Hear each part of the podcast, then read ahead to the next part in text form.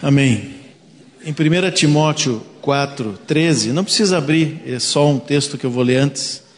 Paulo diz para Timóteo assim: Até a minha chegada, aplica-te a leitura, a exortação, ao ensino.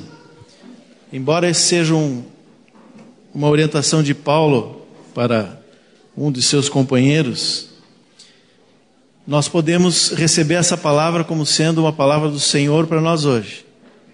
Até o meu retorno, até a minha volta, aplica-te à leitura, à exortação e ao ensino. E leitura, aqui na minha Bíblia tem uma nota de rodapé, provavelmente deve ter na de vocês também. Diz assim: leitura pública das Escrituras. Diz isso aí na Bíblia de vocês? Vamos fazer o que o Senhor nos disse?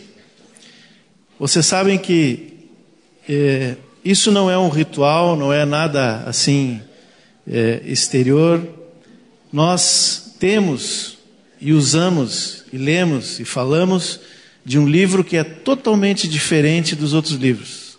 A palavra do Senhor é viva e eficaz. E quando nós lemos, quando nós proferimos essa palavra, nós estamos recebendo vida do Senhor. Então vamos fazer isso. É um texto um pouco longo, mas eu queria fazer, já fizemos isso hoje duas vezes, né? E vamos fazer de novo, não há problema nenhum. Pelo contrário, somos abençoados. No capítulo 6 de João, a partir do versículo 22 até o 69, eu leio um versículo e vocês leem o outro, como nós fizemos aqui quando o Tom iniciou a reunião. João 6, a partir do versículo 22. No dia seguinte, a multidão que ficara do outro lado do mar notou que ali não havia senão um pequeno barco e que Jesus não embarcara nele com seus discípulos, tendo estes partido sós.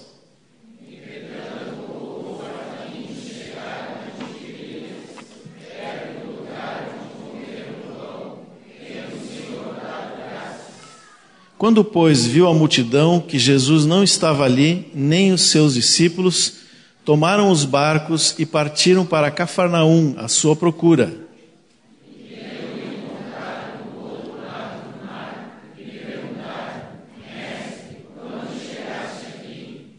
Respondeu-lhes Jesus: Em verdade, em verdade vos digo: vós me procurais não porque viste sinais, mas porque comeste dos pães e vos fartastes.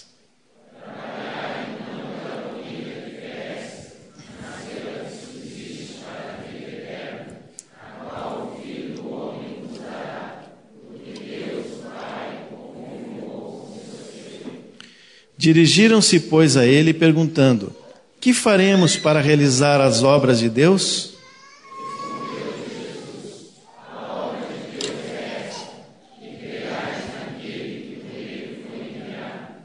Então lhe disseram eles: Que sinal fazes para que o vejamos e creiamos em ti? Quais são os teus feitos?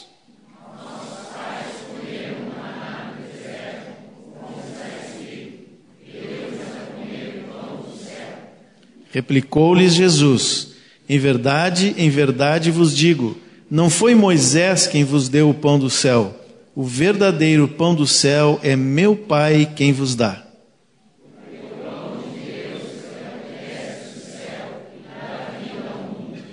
Então lhe disseram: Senhor, dá-nos sempre desse pão.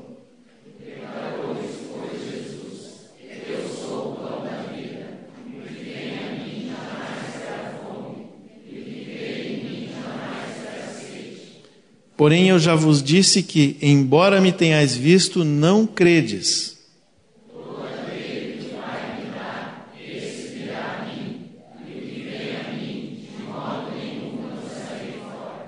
Porque eu desci do céu, não para fazer a minha própria vontade, e sim a vontade daquele que me enviou.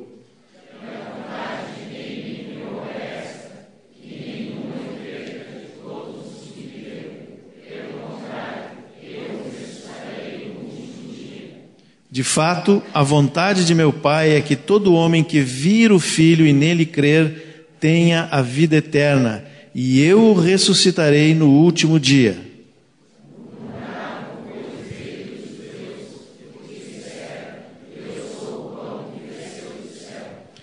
E diziam: Não é este Jesus o filho de José? Acaso não lhe conhecemos o pai e a mãe? Como, pois, agora diz desci do céu?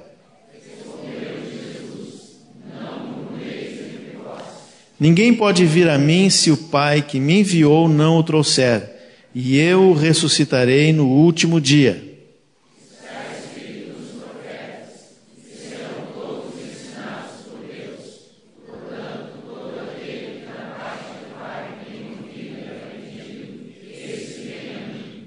Não que alguém tenha visto o Pai, salvo aquele que vem de Deus, este o tem visto.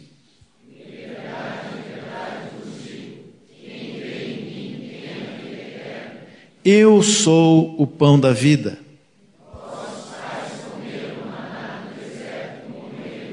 Esse é o pão que desce do céu, para que todo o que dele comer não pereça.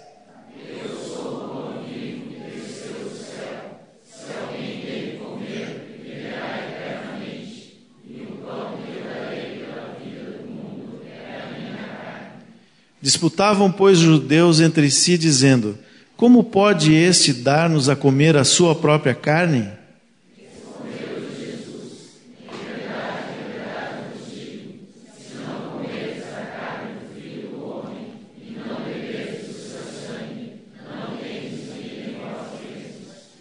Quem comer a minha carne e beber o meu sangue tem a vida eterna, e eu o ressuscitarei no último dia.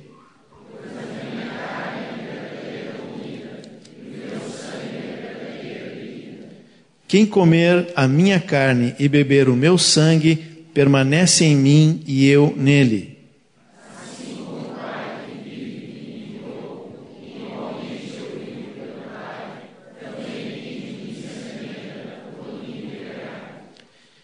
Esse é o pão que desceu do céu, em nada semelhante àquele que os vossos pais comeram e contudo morreram. Quem comer esse pão viverá eternamente.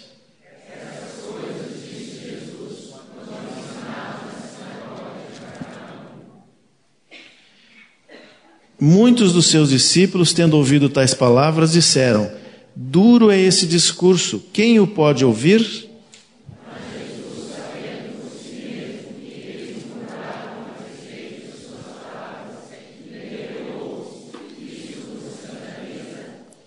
Que será, pois, se virdes o filho do homem subir para o lugar onde primeiro estava?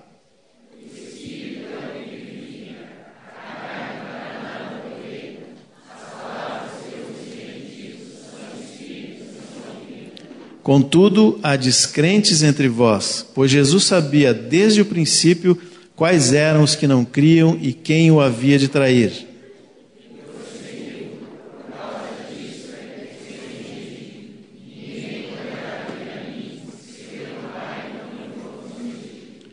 À vista disso, muitos dos seus discípulos o abandonaram e já não andavam com ele.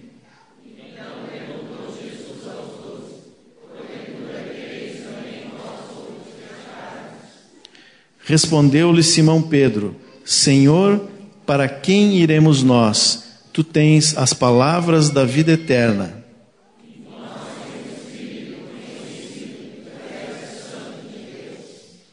Amém. Até aí. Esse texto fala por si mesmo, né? E, e quando Moisés mencionou aqui que nós íamos falar de novo sobre ressurreição, é, e realmente, né, no, na ceia, quem estava aqui na ceia?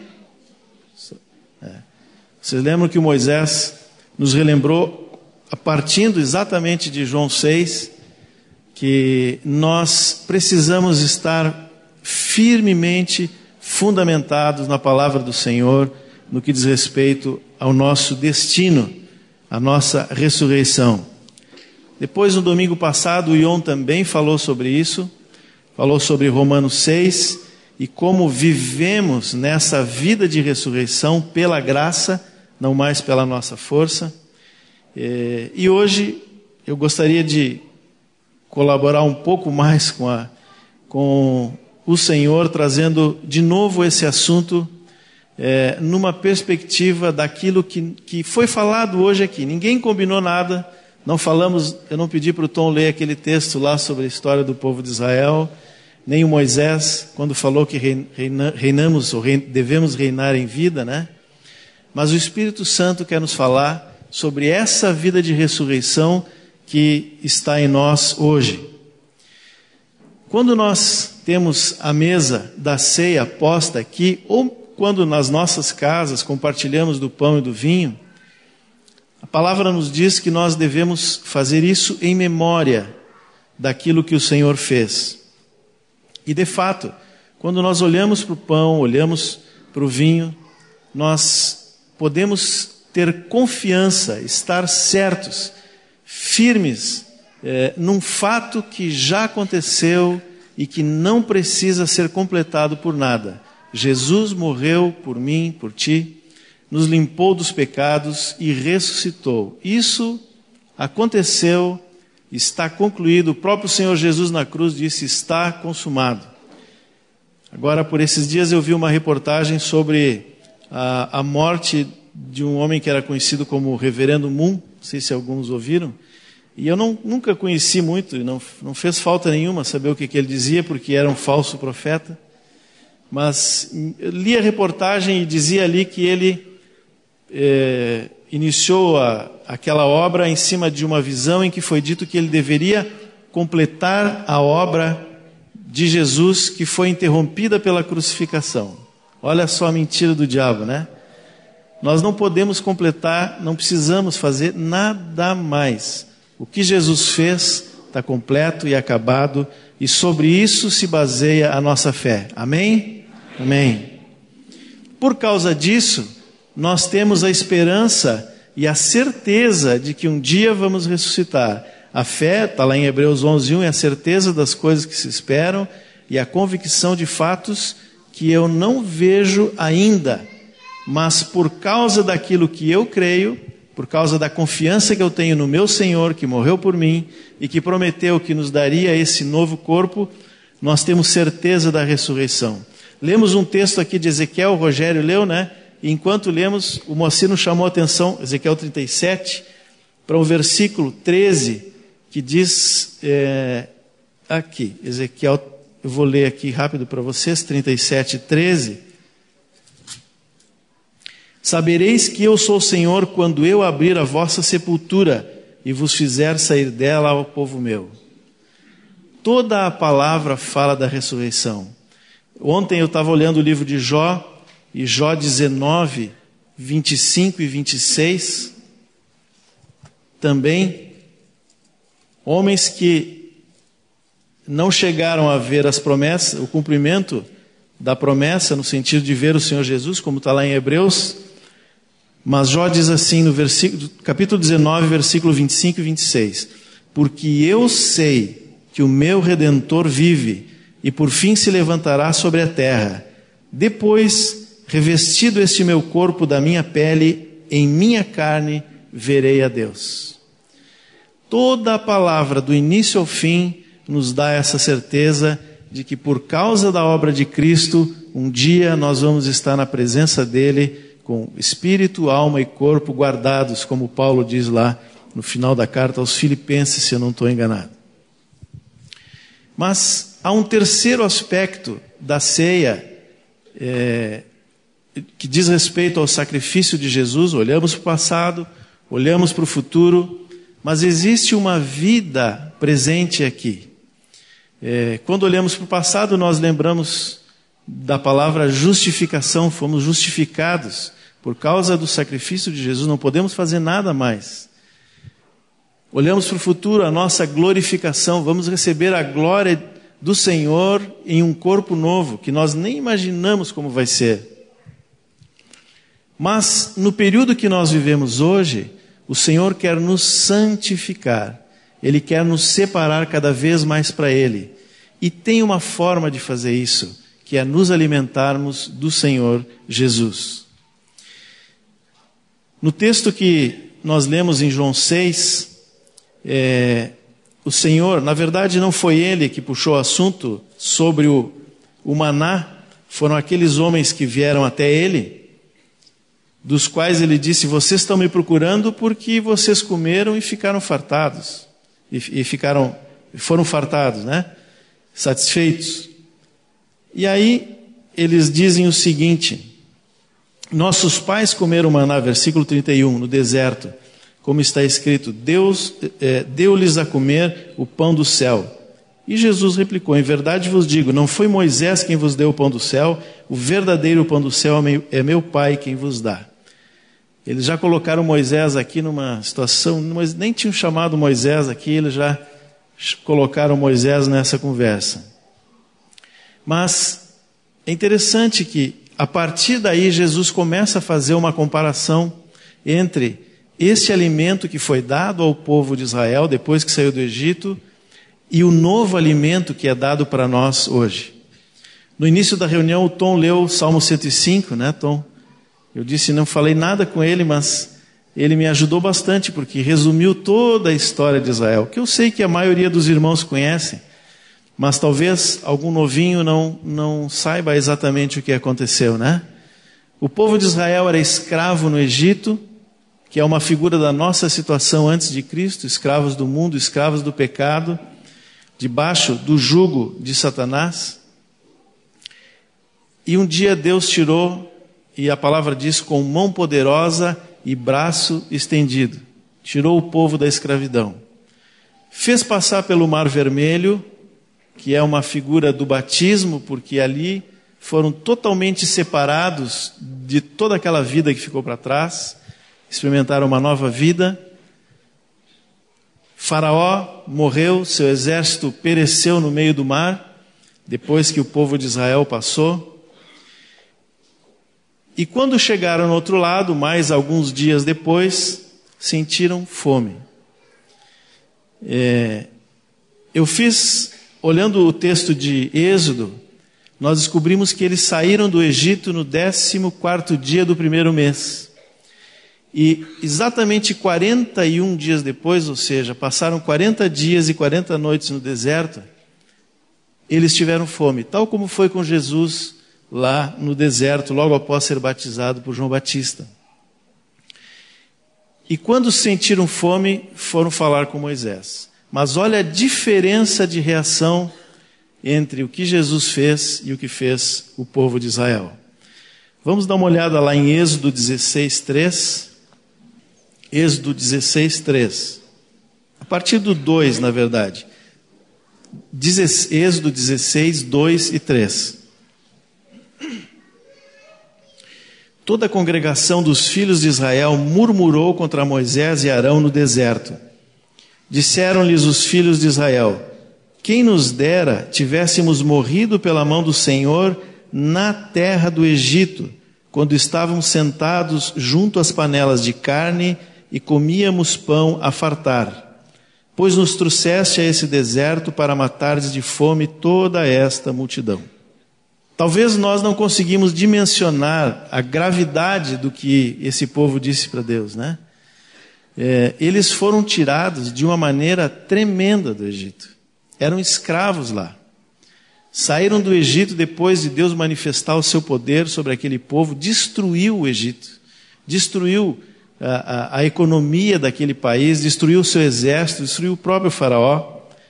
Passaram pelo Mar Vermelho. Depois de tudo isto, eles, diante dessa situação, é, dizem para Moisés, na verdade estão falando para o próprio Senhor: olha, nós deveríamos ter ficado lá no Egito.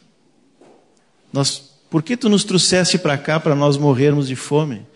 Nós estávamos nos alimentando muito bem lá. Não lembraram em nenhum momento que eram escravos. Os judeus não plantavam o seu alimento. É, eles faziam tijolos e construíam, sei lá, as, as pirâmides, alguma coisa lá para o faraó. O alimento vinha da mão do faraó. É, na verdade, eles estavam querendo receber o seu alimento daquele que os escravizava antes. Eles queriam continuar a receber o alimento da mão de Faraó, ainda que isso significasse morrer como escravo. Foi isso que disseram aqui a Deus. É, Um, um poeta inglês do século XIV, que talvez vocês não conheçam, mas que é considerado um importante poeta inglês, num poema muito conhecido pelos ingleses, pelo menos, ele diz num trecho desse poema, ele diz assim: Tu és escravo enquanto desejas alimentos abundantes de outrem. É melhor comeres o teu pão que serás livre. Na história da humanidade, se nós formos ver todos os povos escravos, ou toda vez que se fala em escravidão, não há, até onde eu sei, nenhum povo, nenhum grupo escravo que tivesse autonomia no seu alimento. Eles trabalhavam, e muito, mas o alimento era dado pelo seu Senhor. Por uma razão muito simples: quem tem o poder sobre o alimento tem o poder sobre a vida. Quem, quem tem o alimento governa. É isso que é, aconteceu na história de todo mundo. Vocês lembram de José no Egito? Né? Deus trouxe aquele sonho para o Faraó e trouxe a revelação para José. Sete anos de fartura, depois sete anos de muita fome e através de José veio a instrução para guardar aquele alimento nos anos de fartura que depois serviram de alimento durante o período da fome. Mas interessante que lá em Gênesis 47, 19, depois daquele período de fartura e depois dos primeiros anos de fome, é, o próprio povo egípcio e os outros povos que viviam, as outras pessoas que viviam naquela região, não tinham mais dinheiro não tinham mais animais, não tinham mais os seus bens para comprar o alimento. Então eles vão até José e dizem assim, 40, Gênesis 47, 19: Por que haveremos de perecer diante dos teus olhos, tanto nós como a nossa terra? Compra-nos a nós e a nossa terra a troco de pão, e nós e a nossa terra seremos escravos de Faraó. Dá-nos semente para que vivamos e não morramos, e a terra não fique deserta. Assim comprou José toda a terra do Egito para Faraó, porque os egípcios venderam cada um o seu campo, porquanto a fome era extrema sobre eles, e a terra passou a ser de Faraó. Quanto ao povo, ele o escravizou de uma a outra extremidade da terra do Egito. Vocês viram que a troco de pão venderam a sua própria liberdade. Às vezes eu fico pensando, é, no capítulo 13 de Apocalipse, fala da marca da besta. E diz que todos que adorarem a besta vão receber essa marca. E a gente talvez tenha a ideia de que as pessoas serão obrigadas a receber um, um chip, um carimbo, coisa parecida na mão direita, né? Nada disso. Talvez, pode ser que alguém é, sofra aí dano físico, né? Mas eu creio que naquele momento não vai precisar muito esforço de Satanás. Basta ele fechar o alimento e todo mundo vai lá pedir para colocar a marca na sua mão direita. Todos que não estiverem aqui, certo, né? É, por quê? Porque a fonte de alimento é fonte de vida. Por isso que quando o Senhor tirou o povo de Israel do Egito e coloca eles, depois de passar pelo mar, numa nova terra, na perspectiva da terra prometida, eles tinham que ter um alimento novo. O maná era, portanto, para o povo de Israel uma mudança completa e absoluta na sua fonte de vida. E conosco não é diferente, né? Nós passamos pelo batismo, pelo Mar Vermelho e não podemos viver com o alimento que nós tínhamos antes. O novo homem, gerado em Deus, precisa de um alimento novo. Outra coisa interessante nesse texto de Êxodo 16, 3, que nós lemos agora há pouco, quando o povo se rebela contra Moisés pela falta de pão, diz assim: estávamos sentados junto às panelas de carne e comíamos pão a fartar. Agora, lá em João 6, quando nós lemos juntos aqui, no versículo 26, Jesus diz assim: Em verdade, em verdade vos digo, vós me procurais não porque viste sinais, mas porque comeste dos pães e vos fartastes. Parece que a questão do estar farto também é um problema aqui. É, a fome é um sinal de fraqueza, é um constante aviso de que nós somos mortais e dependentes e que diariamente devemos buscar esse alimento. Para os judeus, naquela situação em que estavam, o alimento diário era o maná. Mas Jesus diz lá em João 6 que até mesmo o maná que veio do céu e as codornizes que vinham, né, o maná vinha de manhã, de manhã o povo colhia o maná numa quantidade já pré-determinada para um dia, se pegasse mais no outro dia estragava, e à tarde eles recebiam a carne, aquelas codornizes. Mas isso por 40 anos. A palavra diz que até o dia em que eles entraram né, na fronteira da terra prometida, quando eles tinham lá o alimento prometido pelo Senhor, todo esse tempo, todos os dias, é, com exceção do sábado, né, é, vinha o maná de manhã e a carne no final do dia. Mas isso não lhes deu vida eterna porque comeram e morreram. Está lá no versículo 48. Para nós, existe um pão que dá vida eterna, que é o próprio Senhor Jesus. É isso que nós lemos no capítulo 6. O Senhor Jesus é o nosso maná, é o nosso alimento nessa nova vida. A nova vida que nós temos em Cristo, ela é mantida diariamente pelo próprio Senhor Jesus, pela vida dele nós lemos isso aqui agora, vimos isso desde o início da reunião, o Senhor está falando isso. E dessa é a única forma que nós temos, né, Moisés, de reinar em vida, se nos alimentamos de Cristo. Ele é o pão da vida. Mas eu falei no início que nós, quando vemos a ceia, lembramos disso, somos lembrados disso, que precisamos do pão diariamente, mas também temos ali o vinho, que representa o que que é, na verdade, o sangue de Jesus. Também pensando lá no exemplo do povo que saiu do Egito, logo depois desse, desses acontecimentos, Moisés recebeu de Deus orientação para construir o tabernáculo.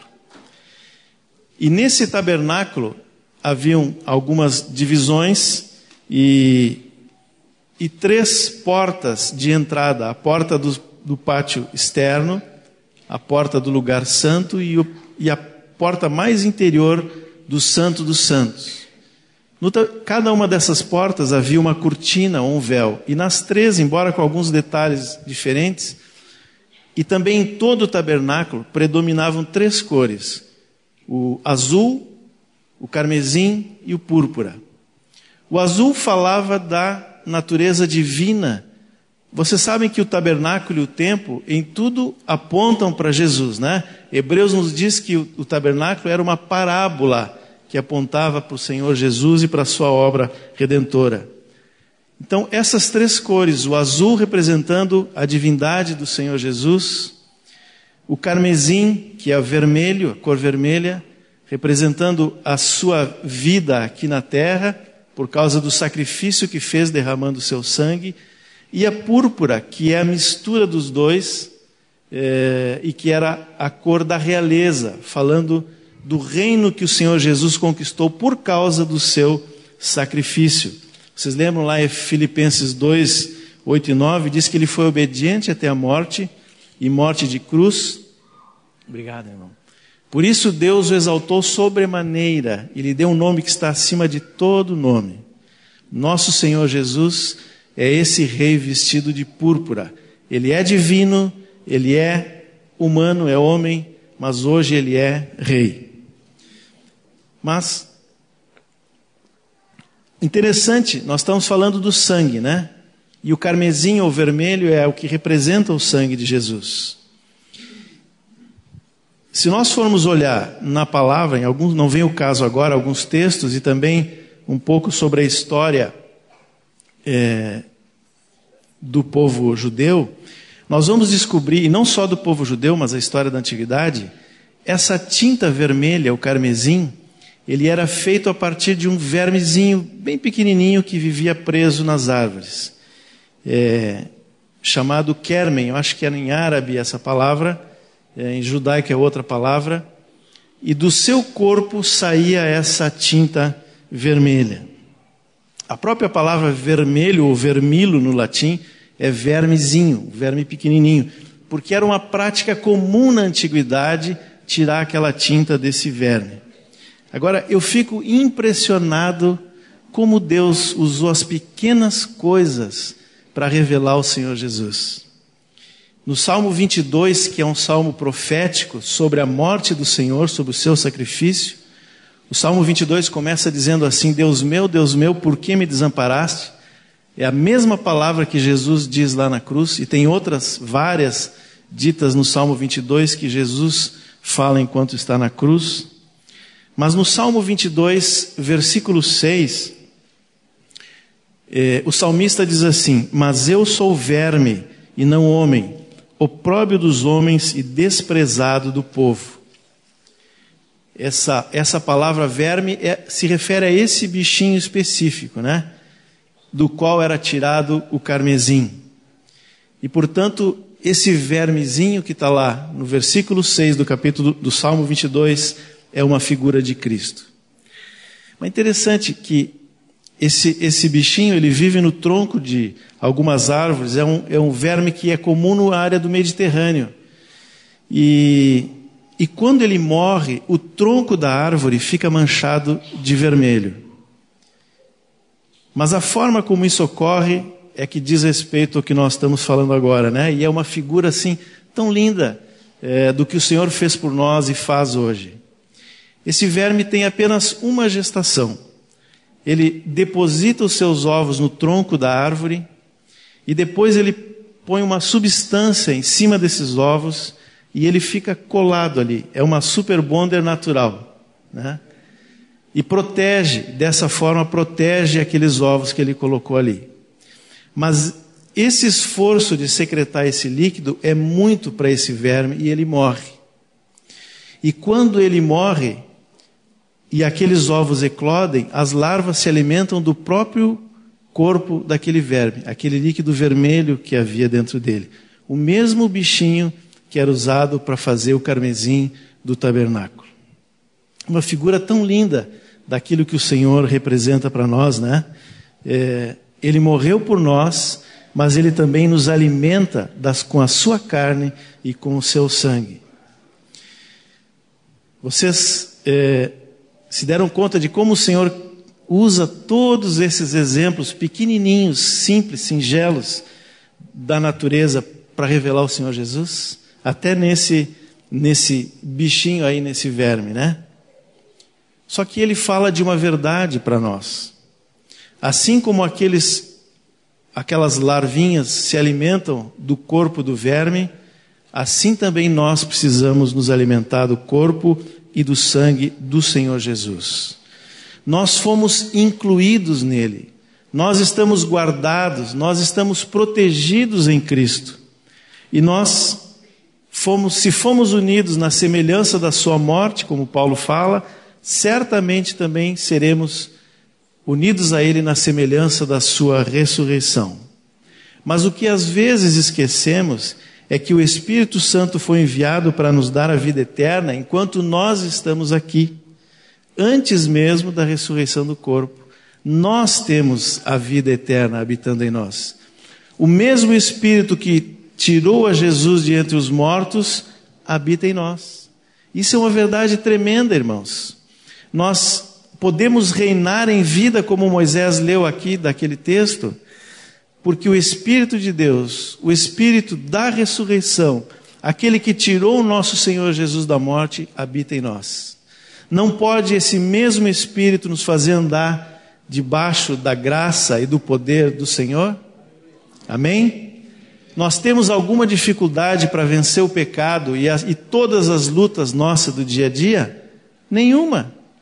O Espírito que fez o maior de todos os milagres, que era motivo de confusão onde os apóstolos falavam, né? Nós vemos no livro de Atos, foi dito aqui pelo Ion na semana passada, que eles Aonde pregava o evangelho, quando chegava na ressurreição, havia oposição, porque ninguém aceitava isso.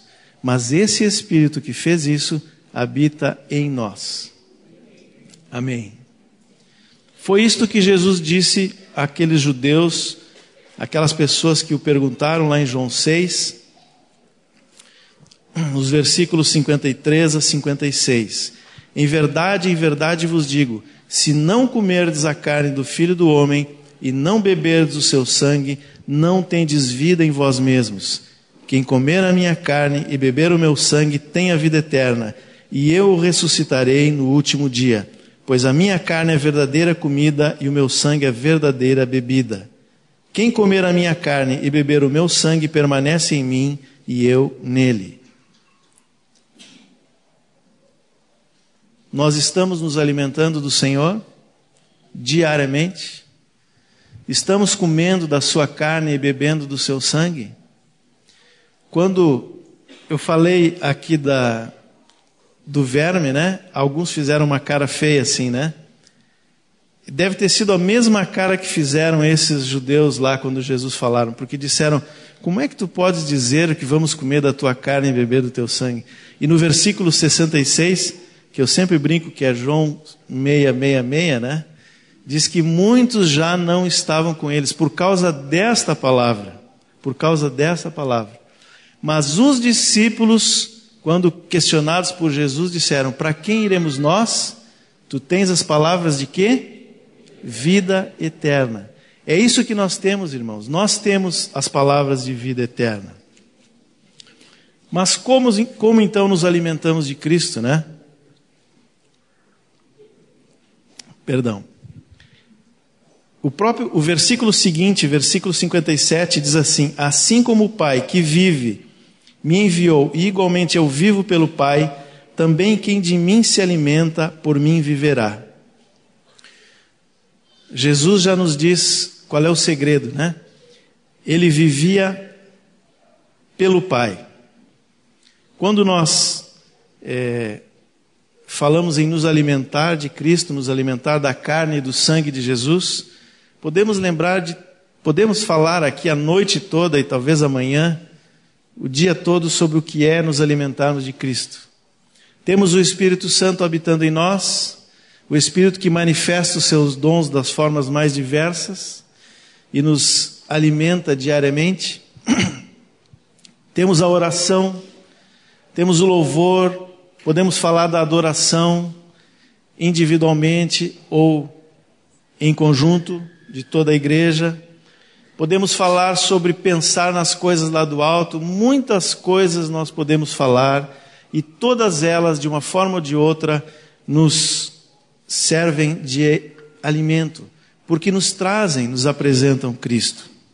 Mas eu queria falar de uma coisa só hoje, é, até porque são, é uma coisa, uma dividida em duas, ou duas, a dois aspectos, que o próprio Senhor diz que é o seu alimento.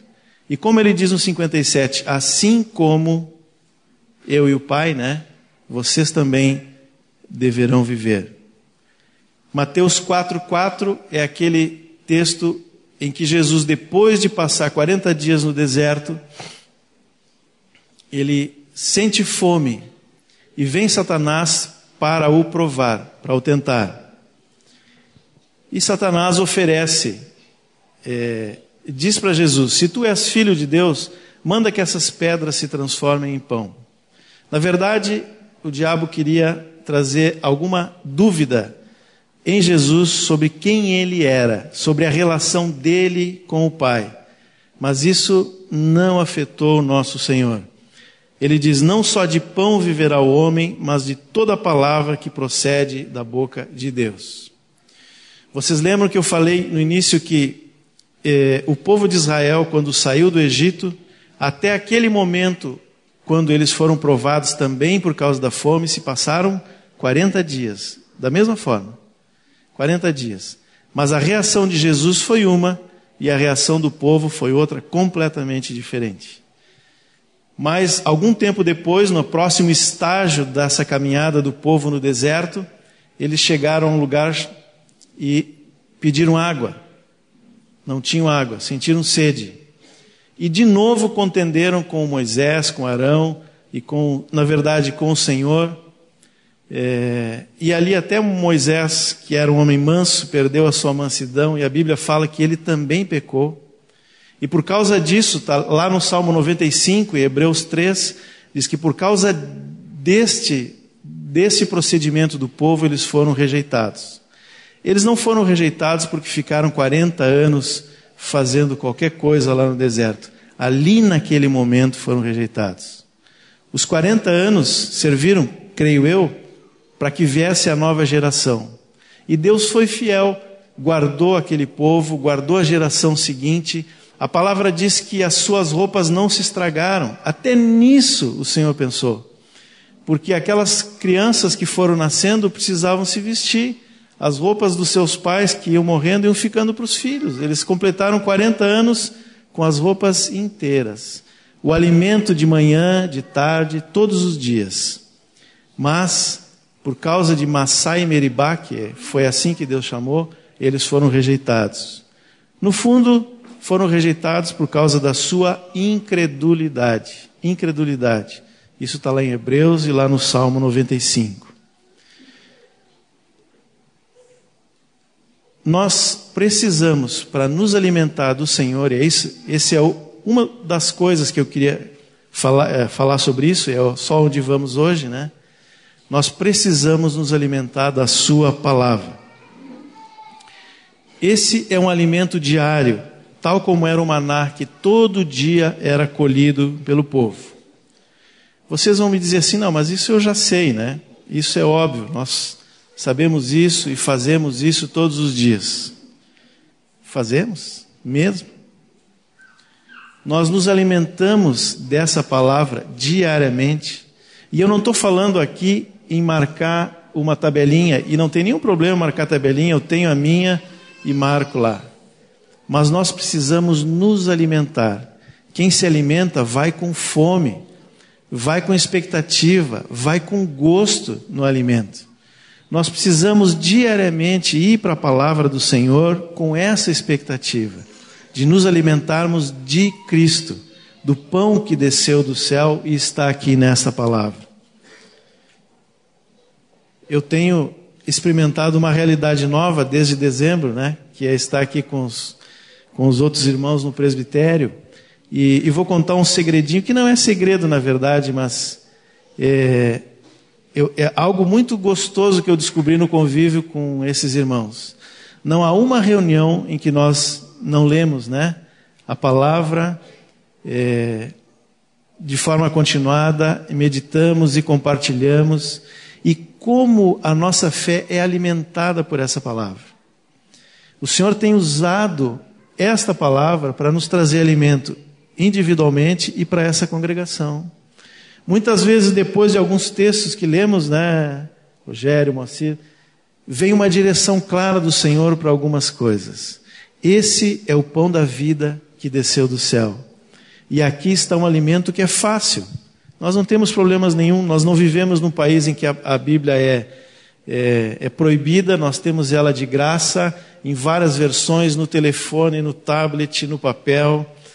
Não importa. Eu prefiro o papel ainda, né? Mas é, nós precisamos nos alimentar dessa palavra. Jesus disse: Não só de pão viverá o homem, mas de toda a palavra que procede da boca de Deus. E a segunda, segundo ponto, que é na verdade o mesmo, mas indo um passo adiante, em João 4:34, quando Jesus, depois de falar com aquela mulher samaritana, e os seus discípulos tinham saído à busca de comida, né? Encontram Jesus calmo, tranquilo, sentado ali. E eles dizem: Ah, eu acho que alguém deve ter dado comida para o mestre, porque ele está tão tranquilo aí na. E, e Jesus diz assim: a minha comida consiste em fazer a vontade daquele que me enviou e realizar a sua obra. Assim como precisamos diariamente estar em contato com a palavra do Senhor, que é viva e eficaz, nós precisamos aplicar essa palavra na nossa vida, torná-la prática. fazer com que ela seja cumprida, obedecida, realizada da forma como o Senhor programou. Isso requer perseverança. É, nós temos tribulações, nós temos dificuldades, nós estamos no meio de uma luta. A palavra diz que a nossa luta não é contra carne e sangue, mas contra principados e potestades. A palavra diz também que a carne milita contra o espírito e o espírito contra a carne.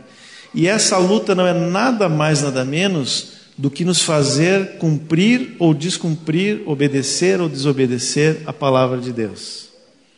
Por isso nós precisamos ser perseverantes. Dia a dia nos alimentamos com a Sua palavra e dia a dia nós negamos a nós mesmos para fazer a vontade do Senhor. Romanos 5 tem um processo muito interessante. E o Nilson usou esse texto algum tempo atrás para falar da esperança. Romanos 5,3 diz assim: E não somente isto, mas também nos gloriamos nas próprias tribulações, sabendo que a tribulação produz perseverança, e a perseverança, experiência, e a experiência, esperança. Ora, a esperança não confunde, porque o amor de Deus é derramado em nosso coração pelo Espírito Santo que nos foi otorgado. Vocês percebem que há um progresso, há um processo aqui. Aquela palavra que foi em nós implantada, como está lá em Tiago 1, 21. Tiago que diz que a fé sem obras é morta. Lembra? Por que, que Tiago está dizendo isso? Porque nós, não que ele, ele queira dizer que a graça tem um valor inferior e que nós precisamos fazer alguma coisa para completar a fé, não é isso que Tiago diz. O que ele diz é o seguinte: se nós cremos, aquilo que nós fazemos deve ser coerente com a nossa fé, porque senão tem algum problema na nossa fé. A palavra em voz implantada está lá em Tiago 1. Ela vai cumprir a sua vai chegar ao seu destino, vai cumprir aquilo que Deus tem preparado. E a forma disso acontecer é exatamente isso que, que Paulo fala aqui em Romanos 5. Nós temos diariamente é, dificuldades para cumprir a palavra de Deus, não tenho dúvida. A nossa carne não quer cumprir a palavra de Deus. Nós temos um mundo que caminha cada vez para mais longe do Senhor Jesus. E nós temos um inimigo que é Satanás que quer nos derrubar a qualquer preço. Portanto, nós temos tribulação. Mas a tribulação produz o que? Perseverança. E perseverança aqui no sentido de estabilidade. Ou seja, quanto mais eu persevero em seguir o Senhor, em fazer a Sua vontade, mais firme eu fico. E a perseverança produz experiência. O Nilson disse aqui que experiência é aprovação. Somos aprovados. E o resultado é a esperança. Esperança do quê?